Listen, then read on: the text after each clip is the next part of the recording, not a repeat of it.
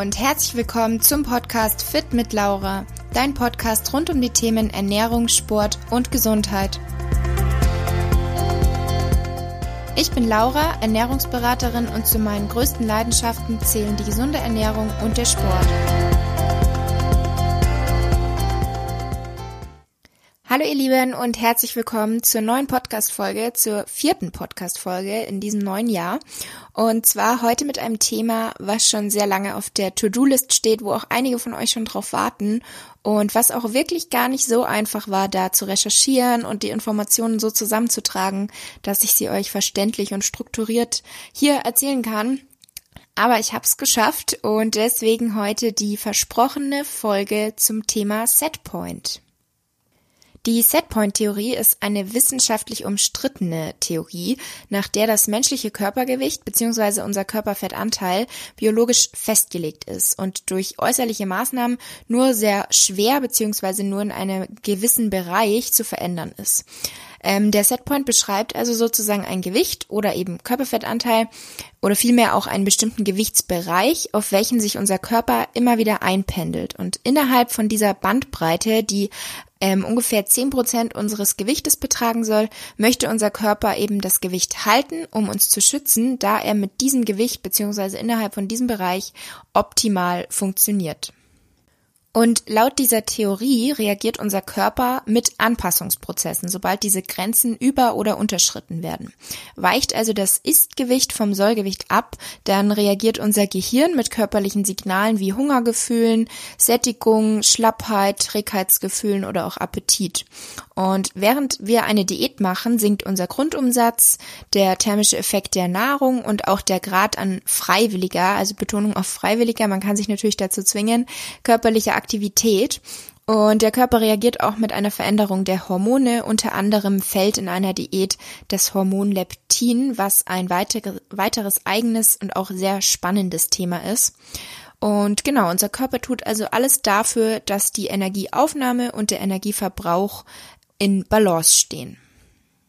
Ein Abnehmen unter dieses individuelle Setpoint-Gewicht ist zwar möglich, laut dieser Theorie, jedoch vermutlich nur vorübergehend, da sich das Gewicht langfristig dann wieder in Richtung des Ausgangspunktes einpendelt. Es kommt nämlich zu Gegenregulationen, die einer zu starken Gewichtsabnahme dann entgegenwirken.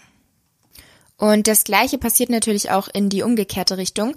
Also im Anschluss an einen Kalorienüberschuss, also zum Beispiel eine Massephase oder einfach so, wenn man mal etwas mehr gegessen hat, treten Veränderungen im Stoffwechsel ein und der Körper schüttet Hormone aus, damit wir wieder aktiver sind, den Hunger regulieren ähm, und uns eben schließlich wieder auf unser früheres normales Ausgangsgewicht, also unseren Setpoint einpendeln.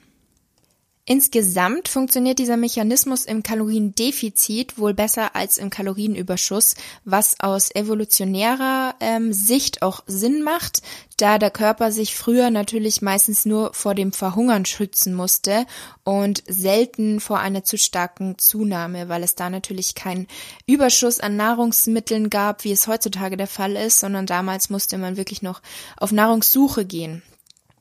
Ganz interessant ist auch, wie das Ganze mit dem Alter zusammenhängt. Hier habe ich auch einiges ähm, gefunden bei meiner Recherche. Und zwar schwankt dieser Sollwert, also dieser Setpoint, anscheinend altersbedingt. Als Kind und Jugendlicher nimmt dieses Gewicht mit zunehmendem Wachstum und Entwicklung zu. Dann ist es relativ lange stabil und etwa im Alter von 50 bis 65 Jahren, was natürlich immer individuell ist, verschiebt sich dann der Setpoint wohl nach ähm, oben. Und bei Frauen ist das Ganze aufgrund der der Wechseljahre und der Veränderungen der Fortpflanzungshormone. Bei Männern ist das Ganze auch der Fall, allerdings tritt es hier anscheinend später auf. Und aufgrund der Veränderungen von Knochen und Muskeldichte im Zusammenhang mit dem natürlichen Alterungsprozess wird dem Körper eine Erhöhung der Fettmasse signalisiert, um eben die gesundheitsschützenden Prozesse anzustoßen und auch einfach die Vitalität bis ins hohe Alter sicherzustellen. Und daraufhin beginnt dann wieder die natürliche Verschiebung dieses Setpoints nach unten bis eben ins hohe Alter.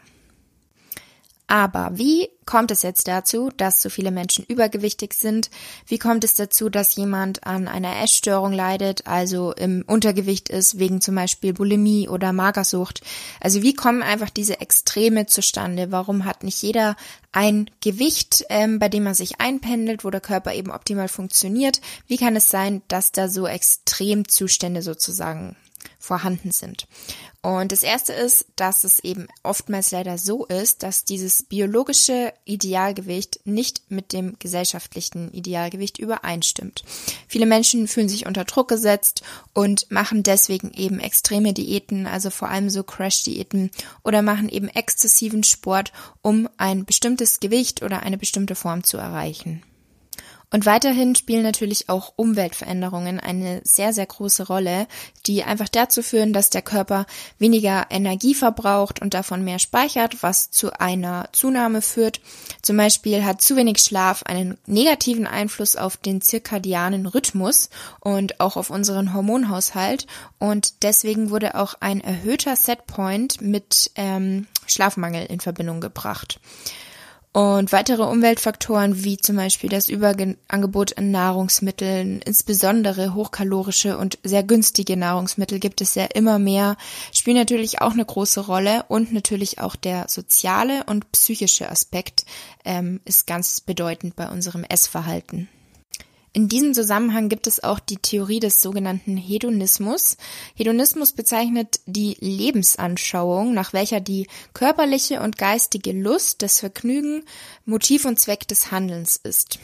Und ein hedonisches Essverhalten beschreibt somit ein lustvolles Essen, wohingegen ein homöostatisches Essen das Essen ist, was aus reinem Energiebedarf geschieht. Und wenn jetzt das Essen schmackhafter und genussvoller ist, dann essen wir automatisch mehr davon. Und wenn wir eben viele solcher Mahlzeiten essen, dann kommt natürlich entsprechend ein an ansteigendes Gewicht zustande, also wir nehmen zu und eigentlich sollten wir dann sogenannte Feedback-Mechanismen aktivieren, die uns eben dazu führen, dass wir uns wieder mehr bewegen, dass wir etwas weniger Hunger haben und uns eben dazu bringen, einfach weniger zu essen. Doch wegen dieser hedonischen Belohnung durch das Essen wird der Setpoint wohl außer Kraft gesetzt und die Rückmeldung weniger zu essen kommt nicht zustande. Dieses Modell, finde ich, klingt eigentlich recht sinnvoll, wenn man bedenkt, dass die Gewichtszunahme in der Gesellschaft heutzutage mit Veränderungen des Nahrungsangebotes einhergeht.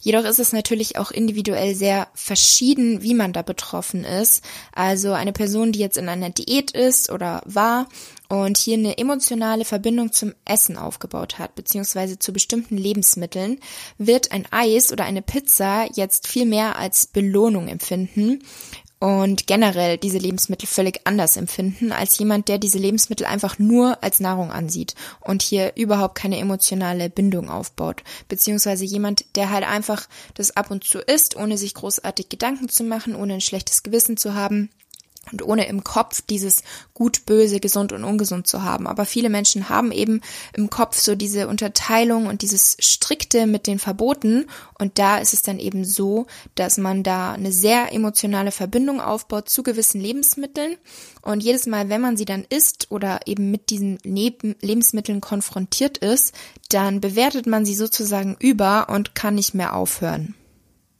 Abschließend kann man also sagen, dass es sehr viele Umweltfaktoren gibt, die einen sehr großen Einfluss auf unser Gewicht haben. Dazu aber später noch mal kurz mehr. Und jetzt noch eine weitere wichtige Frage. Kann man denn den Setpoint verschieben? Und Brad Schönfeld, ein international anerkannter Fitnessexperte, da habe ich ähm, eine Quelle gefunden und da hat er gesagt, dass der Körper sich mit einem geringen Körperfett arrangieren kann, ähm, wenn man das neue Gewicht lange hält. Das heißt, wenn man keine permanente Gewichtsfluktuation hat durch Diäten und Aufbauphasen. Also ich denke, viele von euch kennen das ähm, Defi-Phase, Aufbauphase, Massephase.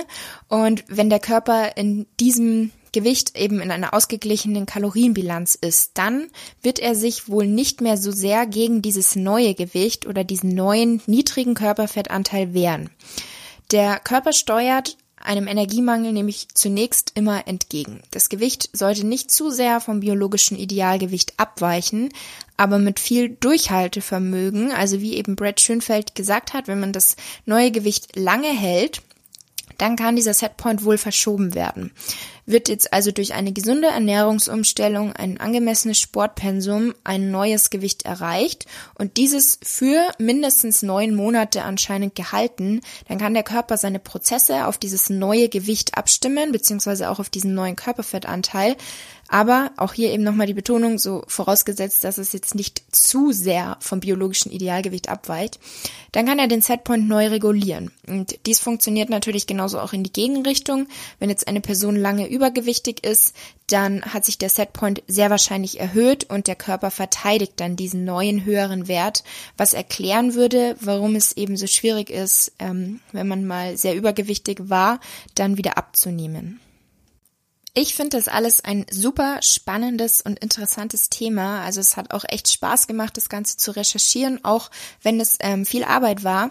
Aber es gibt natürlich auch einiges an Kritik und auch ich selbst habe mir jetzt eine Meinung zu diesem Thema gebildet und darüber wird es dann in der nächsten Podcast-Folge gehen. Also ich werde dieses Thema Setpoint auf zwei Podcast-Folgen aufteilen. Ich hoffe, diese erste Folge hat euch gefallen. Wenn euch generell mein Podcast gefällt und ihr mich unterstützen möchtet, dann freue ich mich natürlich sehr, wenn ihr mir eine Bewertung auf iTunes hinterlassen möchtet. Und genau, dann würde ich sagen, bis zur nächsten Folge.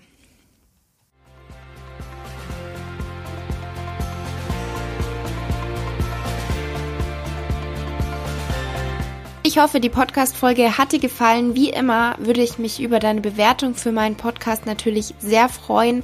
Und schreib mir auch gerne mal dein Feedback auf Instagram. Du findest mich dort unter fit-laura. Bis zum nächsten Mal, eure Laura.